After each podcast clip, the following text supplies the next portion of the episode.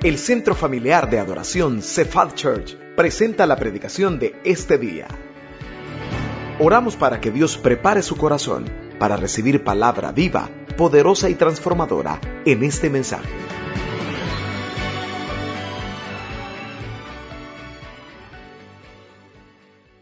Vamos a la Biblia, Lucas, vámonos al Evangelio según San Lucas, capítulo 10, del verso 25 al 28, quiero hacerle una pregunta. ¿Qué es amar a Dios?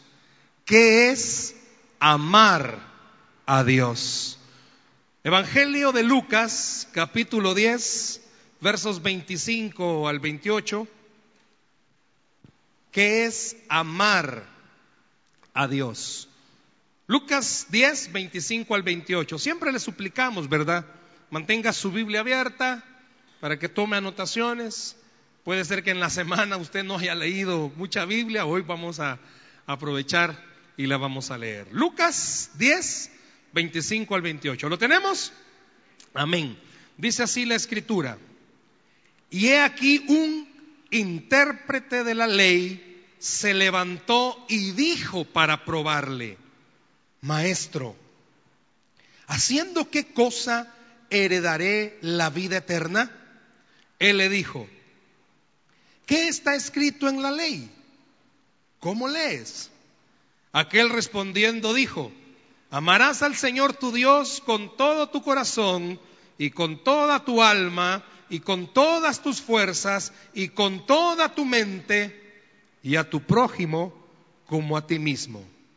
Y le dijo, bien has respondido haz esto y vivirás. ¿Qué es amar a Dios? Si nos vamos un poco a la historia y vemos el contexto de este pasaje que acabamos de leer, era costumbre que los fariseos y los saduceos, dos de las religiones más fuertes del tiempo cuando Jesús vino, siempre se reunían agotaban todos los esfuerzos y tiempo que fuera necesario para discutir, para analizar, para querer entender lo que era la ley de Moisés. Si yo le pregunto en esta tarde cuántos mandamientos son, nosotros conocemos el decálogo que son los diez, pero en sí el pueblo judío, Dios le dejó a ellos 613 mandamientos. 613 preceptos.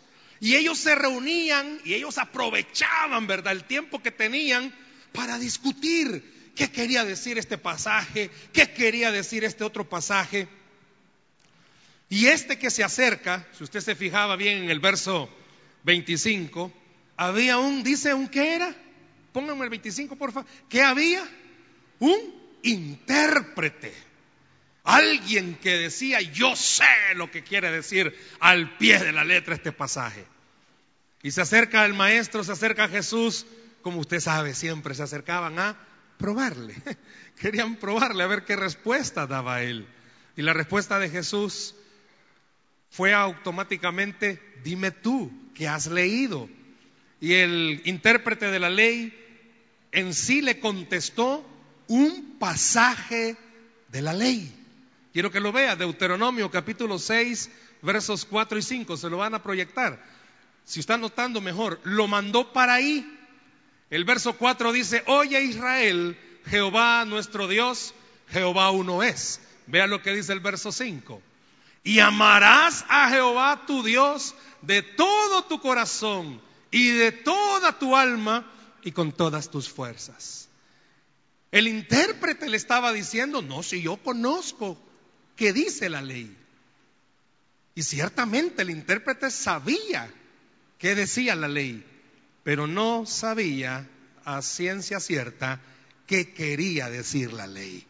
Si usted le pregunta a una persona si ama a Dios, es más, si ahorita hiciéramos la prueba y el que está a la par suya o más cerca suyo, usted le preguntara, mira hermanito, hermanita, ¿usted ama a Dios? ¿Cuál cree que sería la respuesta automática que le dieran? Sí, yo amo a Dios. Y es más, preguntémonos ahorita, y yo le dijera, levánteme la mano, ¿quién ama a Dios? Todos levantaríamos, a eso espero, ¿va? que todos levantemos la mano, que amamos a Dios. Eso sería lo que esperáramos, que todos levantaran su mano. Pero vamos a ver a través de este pasaje qué era lo que en realidad Jesús estaba queriendo llevar a ese momento al intérprete y a usted a mí para que identificáramos qué es amar a Dios. Todos los que estamos acá, ciencia cierta, tenemos un corazón que ama al Señor. Él nos hizo. Si usted y yo leemos la Biblia, vamos a entender que fuimos creados por Dios con el propósito de amarlo. En nuestra naturaleza está el amar a Dios.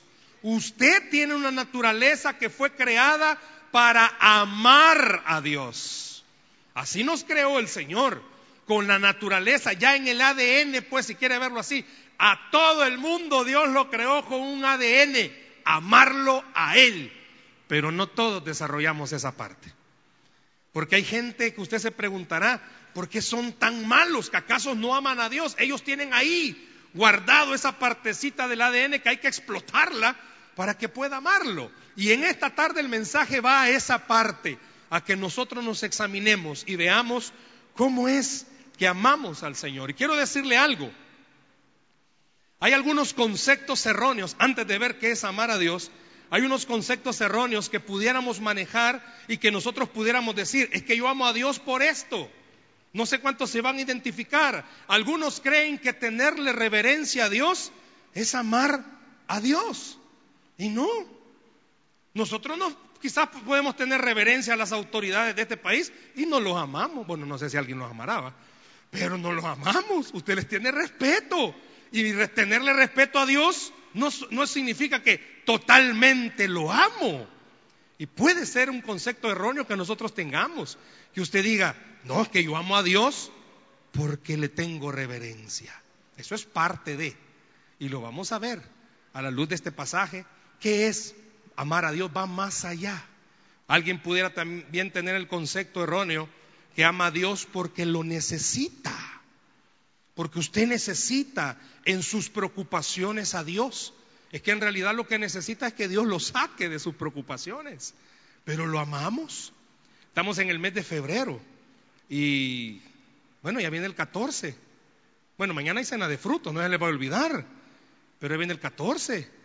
Los que andan emparejados ahorita ya saben, va. 14, regalo, cena, desayuno, almuerzo, portarse bien, cosas por el estilo.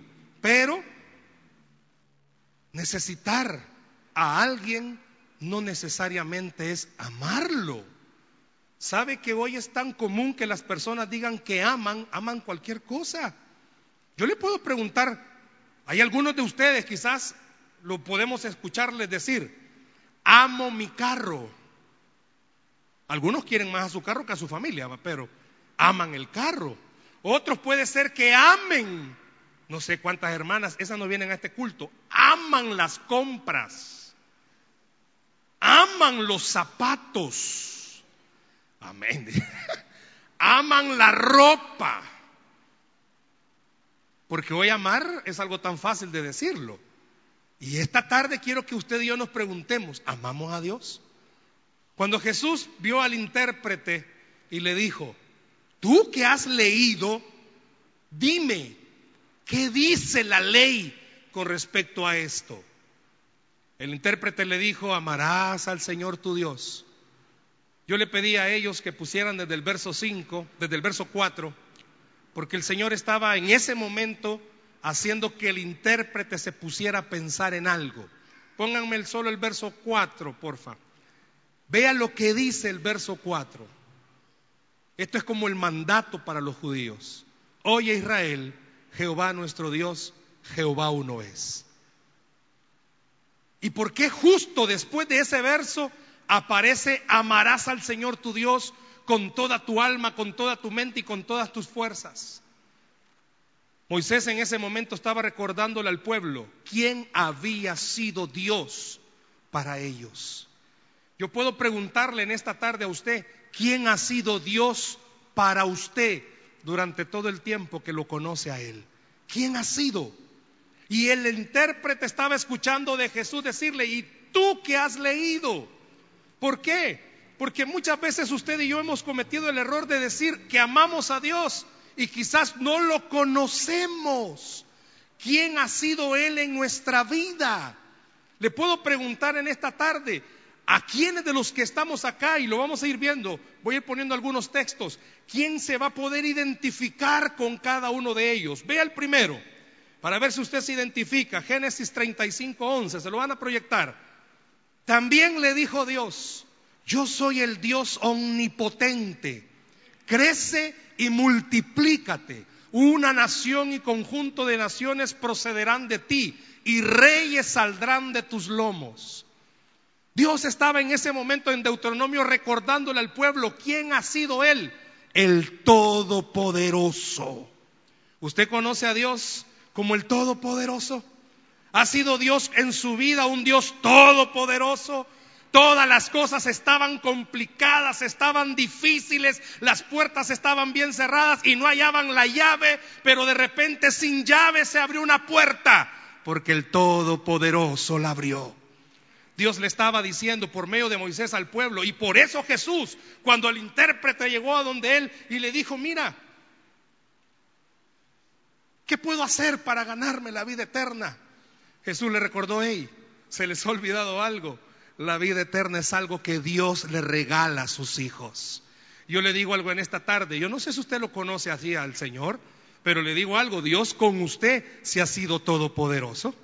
Dios con usted se ha sido todopoderoso. Yo quisiera que esta tarde viera en su mente cómo Dios ha sido todopoderoso. Hermano, estar aquí esta tarde es sinónimo de un Dios todopoderoso. ¿Cuántos pudieran dar testimonio y decir, si los vicios, las adicciones y la mala vida que llevábamos nos iba directo a, perdernos. Y mire dónde estamos. ¿Por qué? Porque tenemos un Dios todopoderoso. ¿Cómo no amarlo? ¿Qué es amar a Dios? Es reconocer algo. En mis fuerzas, yo no he podido llegar hasta este día aquí. En mis capacidades, yo no he podido llegar hasta este día aquí. Usted tiene lo que tiene, la casa que tiene, y el carro, si es que tiene carro, que tiene, el trabajo que tiene, si es que tiene trabajo, por algo, por el Todopoderoso. Usted y yo somos producto de un Dios todopoderoso. En nuestro ADN está esa capacidad de amarlo. Y le soy honesto, como quizás ahorita las cosas no están saliendo bien, no estamos amando a Dios como deberíamos de amarlo. Le hago una pregunta, ¿usted cuando está enamorado, cómo hace con la persona con la que está enamorado? En la reunión de matrimonio siempre le pregunto a los hermanos, cuéntenlo la historia de cuando se enamoraron. Hay una pareja que hubo un hermano que la correntada se lo llevó, es una historia bien bonita y por aquí está la esposa. Una, él, una acción de amor, la fue a buscar a saber a qué loma iba. Y él creyó que el río estaba Pachito. ¿Qué Pachito si se lo llevó la correntada? Por amor. Y ahí están, juntos. Tienen cuatro hijos. Buen amor. Ahí están. Por amor que ha hecho usted. ¿Cuántos de los que están aquí que están casados por amor han perdonado a su pareja. Son muestras de amor, ¿verdad? Y le digo algo, ¿a cuántos de los que estamos aquí esta tarde Dios nos ha perdonado los pecados? Voy a volver a preguntar, que yo veo que varios vamos a hacer llamado. ¿A cuántos de los que estamos aquí el Señor nos ha perdonado nuestros pecados? Le digo algo, eso solo un Dios todopoderoso puede hacerlo. Dele un aplauso al Señor, por favor. ¿Qué es amar a Dios? Reconocer algo. Yo no tengo un Dios cualquiera, tengo un Dios todopoderoso. Le digo algo, véase en un espejo. Y tómenmelo en buen sentido, no me lo tome mal. Véase en un espejo. Porque yo me veo en un espejo y es cierto, si Dios ha podido cambiar a esto, puede cambiar a cualquiera. Véase en un espejo. Si Dios ha podido con usted, puede con cualquiera. Porque solo un Dios todopoderoso puede hacerlo. Por eso Jesús le dijo al intérprete, ¿y tú qué has leído? Y le repito, cuando Dios le dijo al pueblo de Israel, Jehová, nuestro Dios, Jehová uno es, le estaba diciendo, nadie puede hacer solo lo que Dios puede hacer. ¿Escuchó? Nadie puede hacer solo lo que Dios puede hacer. Yo no sé cuántos han intentado hacer miles de cosas. Han ido a buscar ayuda a todos lados. Han ido quizás hasta se han metido hasta dan un seminario por allá, un seminario por allá. Vaya, está bien, edúquese. Pero el único que puede hacer cambios se llama Cristo Jesús, porque Él es todopoderoso. Y eso es lo que en esta tarde Dios nos quiere enseñar. ¿Me amas? Porque soy un Dios todopoderoso. Porque yo puedo hacer cualquier cosa. ¿Sabe que esa palabra omnipotente quiere decir Él lo puede todo? ¿Qué no puede Dios hacer? Algo que Dios no puede hacer. Porque hay silencio. Algo que Dios no puede hacer. ¿Sabe? Si usted mismo dice, no, si Dios todo lo puede hacer, ¿por qué no piensa que lo que está necesitando ahorita que suceda sobre su vida? Pues déjeme decirle que el Dios que está en esta Biblia tiene el poder para hacerlo. Lo que usted está esperando en su familia que suceda, el Dios Todopoderoso sí puede hacerlo. Dios abre puertas. El hombre está siempre destinado a querer cerrarnos puertas. No sé a cuántos en estos días el enemigo nos ha cerrado puertas y voy a ser más sincero, nuestras propias decisiones nos han cerrado puertas, pero Dios tiene poder para abrir puertas. Él es todopoderoso. Vea también este pasaje en Génesis 22, 14. ¿Cuántos se van a identificar? Y llamó a Abraham el nombre de aquel lugar, Jehová proveerá. Por tanto se dice hoy en el monte de Jehová será provisto. Dios se le estaba mostrando al pueblo y cuando le dicen Deuteronomio 6:4, Jehová nuestro Dios, Jehová uno es, estaba recordándole al pueblo quién ha sido el que te ha proveído siempre. Yo le pregunto en esta tarde, ¿y a usted quién le ha proveído siempre? Sea sincero, no es su trabajo, no es la quincena ni lo mensual, es la mano de Jehová la que nos ha proveído siempre.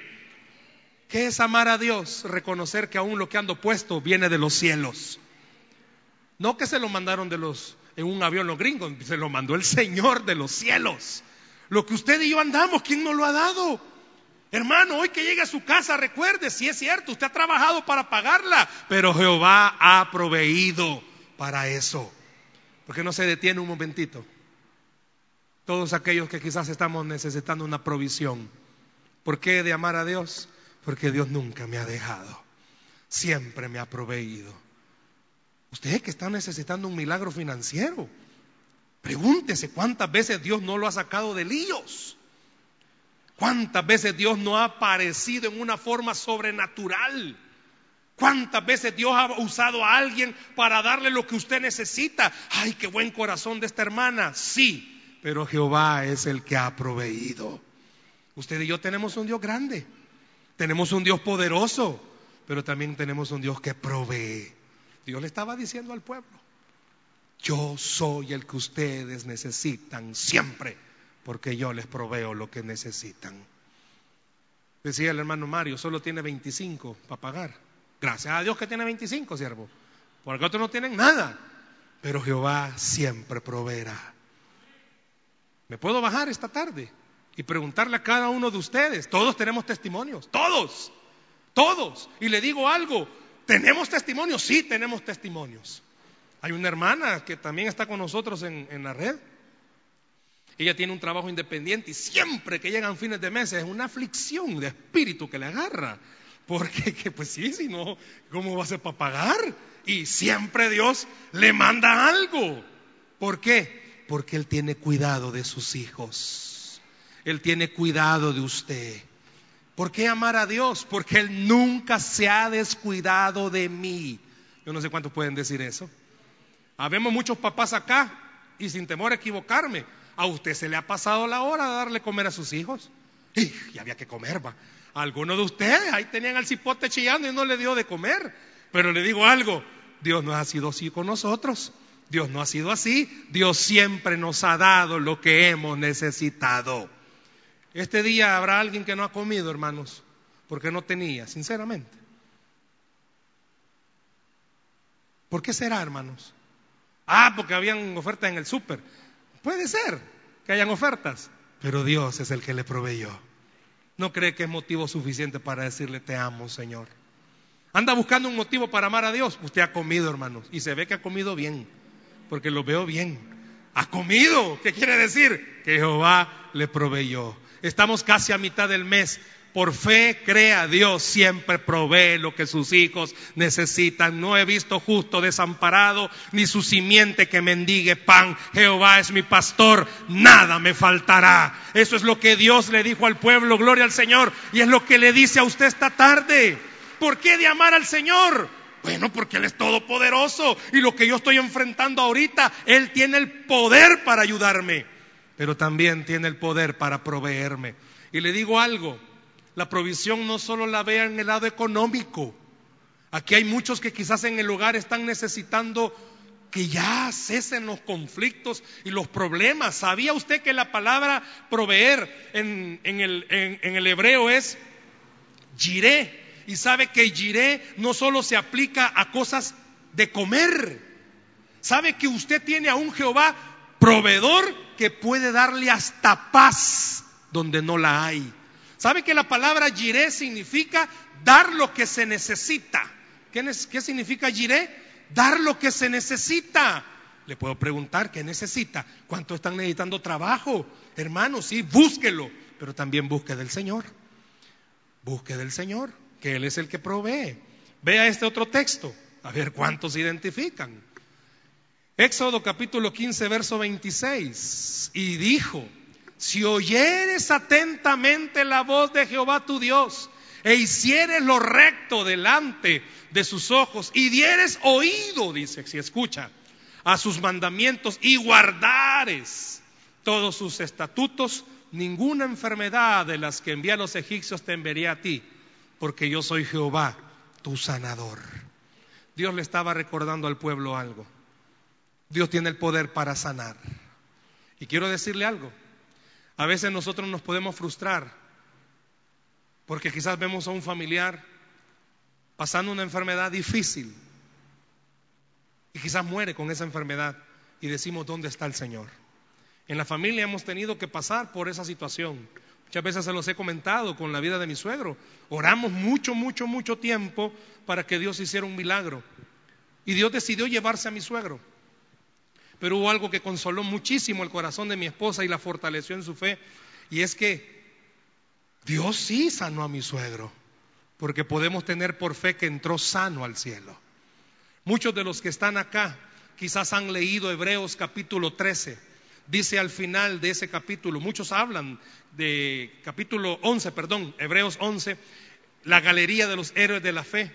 Y dice al final que muchos murieron sin recibir la promesa pero vivieron creyendo que tenían la promesa. Cuando Dios se presentó al pueblo como un Dios sanador, no estaba diciendo, no te vas a enfermar, si aquí hay muchos nos hemos enfermado. Aquí hay muchos que quizás esta tarde estamos enfermos, pero podemos tener una certeza, Dios tiene el poder para sanarnos aquí y por la eternidad. Dios tiene el poder para hacerlo. Aquí hay mucha gente que puede dar testimonio de, milagros de sanidad acá en la tierra. Lo que Dios está en este momento enseñando es, ante Él no hay enfermedad que se resista.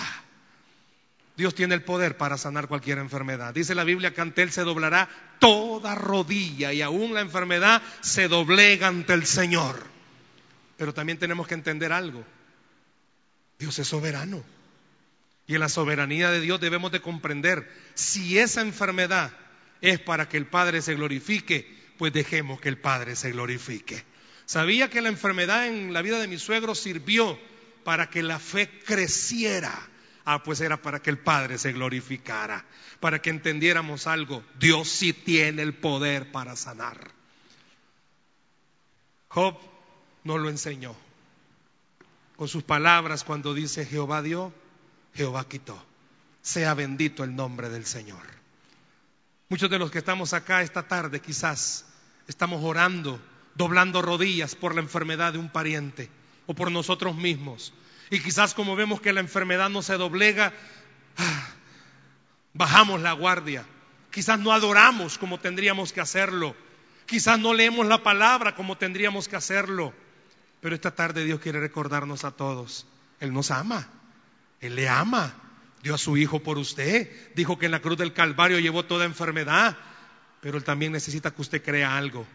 La enfermedad que usted puede tener o un familiar, deje que el Padre se glorifique en ella, porque Él se presentó como Jehová sanador. Él es nuestro sanador. Deje que Dios sane. Y me voy a ir un poquito más allá. Porque el Señor no solo sana enfermedades físicas. Porque aquí habremos muchos que quizás digamos, no, si yo estoy bien, hermano. Pero hay enfermedades del alma. Hay enfermedades del corazón. ¿Cuántos quizás esta tarde si pasamos un termómetro midiendo, cuántos están batallando con el resentimiento? ¿Cuántos batallan con la amargura, con la falta de perdón? ¿Cuántos quizás? Y eso es una enfermedad que Dios también puede sanarla. Por eso Él se presentó como un Dios sanador. Porque, ¿qué es amar a Dios? Entender que Él puede sanarme mis enfermedades, lo que yo pueda estar padeciendo. Me voy a saltar un versículo. Vea Isaías capítulo 9, verso 6. Vea Isaías 9, 6. Porque un niño nos es nacido, hijo nos es dado. Y el principado sobre su hombro, y se llamará su nombre admirable, consejero, Dios fuerte, Padre eterno, príncipe de paz. Te quiero detener ahí. No sé cuántos, sinceramente, andan esta tarde necesitando paz sobre su vida. Y usted me diga, ¿cómo puedo amar a Dios si no tengo paz en mi corazón? Dice la Biblia que cuando nació Jesús, a él se le dio un nombre, príncipe de paz. Y Dios se le presenta a usted como el príncipe de paz. Muchos andamos trabajando, manejando, con los problemas en la mente, no nos podemos concentrar. Deje que esta tarde el príncipe de paz le dé paz a su vida. Deje que el príncipe de paz le recuerde a usted. Todo el mundo se puede poner en contra tuya, pero el Dios de los cielos está de tu lado. Puede ser que alguien no haya que hacer, tiene que tomar decisiones Deje que el príncipe de paz dé paz a su corazón. No sé cuántos, su casa es un campo de batalla, pleito tras pleito, conflicto tras conflicto. Deje que el príncipe de paz visite su casa y usted reciba la paz que está necesitando. Deje que en su trabajo el príncipe de paz tome control de su situación. ¿Cuántos de los que están acá no pueden dormir por sus aflicciones, preocupaciones, pensando qué va a hacer? Ame al príncipe de paz, porque Él es el que le va a dar la paz que usted necesita. Busque al príncipe de paz.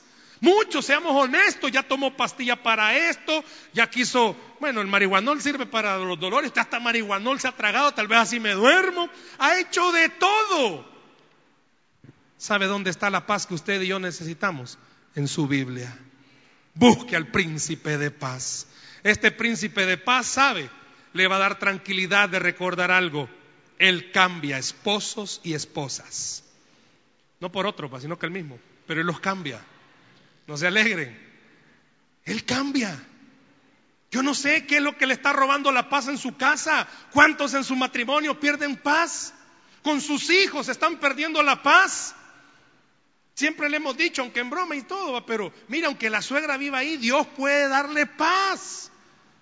Dios puede hacerlo. Dios puede hacerlo. Iba a decir algo de las suegras, pero no. Ya me vio feo, mi esposa no lo voy a decir. ¿Me da permiso? No va. No, no, no, ya no lo voy a decir. Es que iba a preguntarles que ustedes saben por qué Dios hizo a las suegras. Pero no va a enojar. ¿Sabe por qué Dios hizo a las suegras? Porque el diablo no puede estar en todo lugar. Pero usted necesita paz. Yo necesito paz. ¿Cuántos necesitan paz? Levante la mano los que necesitan paz. Le digo algo. ¿Qué ha hecho usted para buscar la paz? ¿Tomar pastillas? manejar, porque algunos manejan en grandes carreteras, se van a la playa o a algún lugar para buscar paz. Está bien, Pero cuando usted regrese van a estar los mismos conflictos. ¿Por qué no comienza a adorar, orar y a buscar al Señor, que es el que da la paz verdadera? Y aunque usted esté en su casa donde es el campo de batalla, Dios puede hacer que haya paz donde solo hay guerra. Él puede hacer que haya paz donde solo hay conflictos. Le vuelvo a hacer la pregunta. ¿Qué es amar a Dios? Es entender que Él es todo lo que yo necesito. ¿Cuántos pudieran decir en esta tarde eso? ¿Qué es amar a Dios? Es reconocer que es todo lo que yo necesito. Óigame, Dios es mejor que un esposo y que una esposa. Dios es mejor que los hijos. Dios es mejor que las finanzas. Dios es mejor que tener una buena casa. Dios es mejor que tener un buen carro. Dios es todo lo que usted y yo necesitamos. Porque Él es todo lo que usted necesita para ser feliz en esta vida. Vamos para el 14. Muchos el miércoles quizás van a andar ahí todos tristones. ¿Por qué? Si le estoy dando algunos motivos esta tarde para que usted reconozca algo, el hombre, la mujer o cualquiera puede dejarnos. Pero el Todopoderoso jamás nos va a dejar ni nos va a abandonar. Motivo suficiente para estar bien todos los días. ¿Qué es amar a Dios? Es reconocer esto. Dios nunca me va a dejar ni me va a desamparar. No sé cuántos pueden decir amén. Dios es el que puede suplir todas mis necesidades. Dios es el que contesta todas mis oraciones. Dios es el que perdona todos mis pecados. Dios es el que me dice todos los días, no estás solo, yo estoy contigo. ¿Quiere motivos para preguntarse en esta tarde si ama a Dios? Se los he dado. Ahora la pregunta. Entonces, ¿qué tengo que hacer?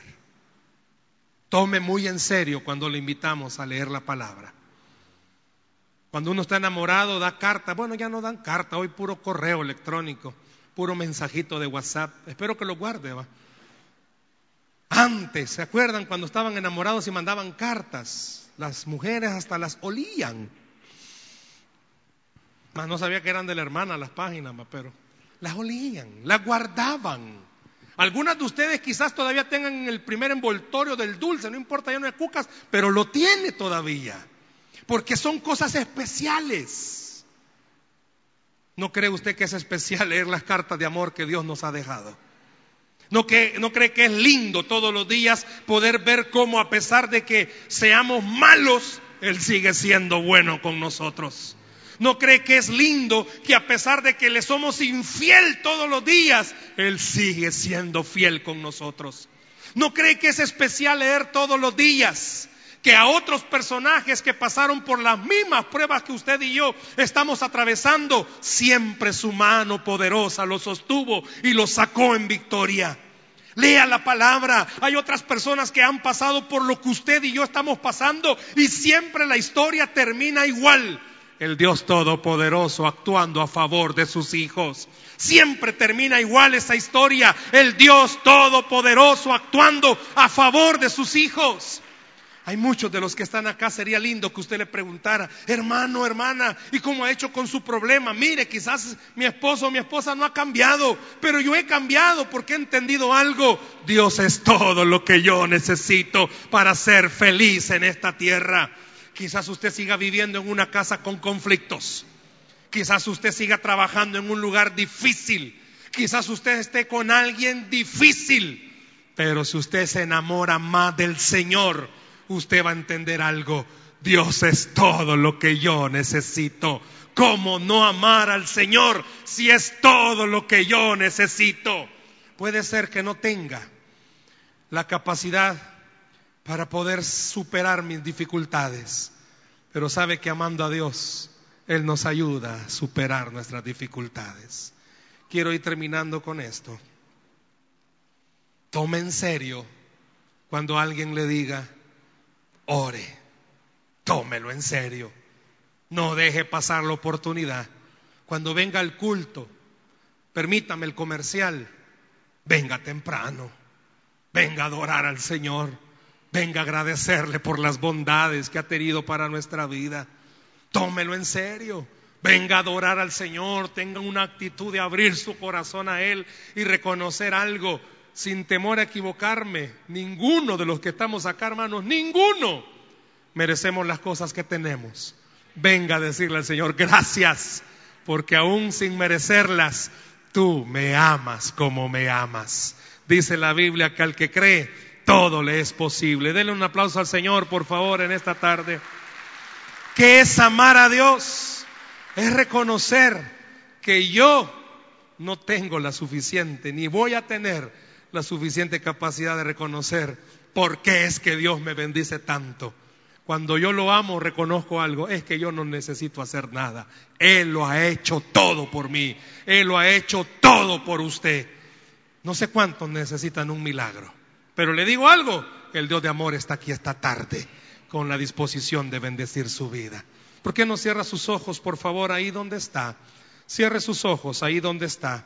Tenemos unos minutos antes de tomar los elementos de la Santa Cena. Cierre sus ojos ahí donde está. Yo quiero que usted se pregunte, ¿amo a Dios? Aún en medio de mis dificultades, en lo difícil que estoy viviendo, amo al Señor. Dios le ha dado motivos suficientes para amarlo. Cierre sus ojos. Vamos a entonar este canto. Esperamos que este mensaje haya sido de bendición para su vida. La Biblia dice que Dios es santo y el ser humano es pecador, pero en su gran amor, el Padre envió a Jesucristo a morir en la cruz para pagar por nuestros pecados. Luego lo resucitó para darnos vida eterna. Si usted cree en Cristo como Salvador y Señor, hable con Él diciendo, me arrepiento, perdona mis pecados, te ruego que me salves. Ponga su fe en Él y crea que solo Cristo le puede salvar. Bienvenido a la familia de Dios. Le invitamos a congregarse en Cephal Church los domingos a las 7 a.m., 9 a.m., 11 a.m. y 5 p.m. Visite nuestro sitio web cephadchurch.org o búsquenos en las redes sociales como Cephal Church.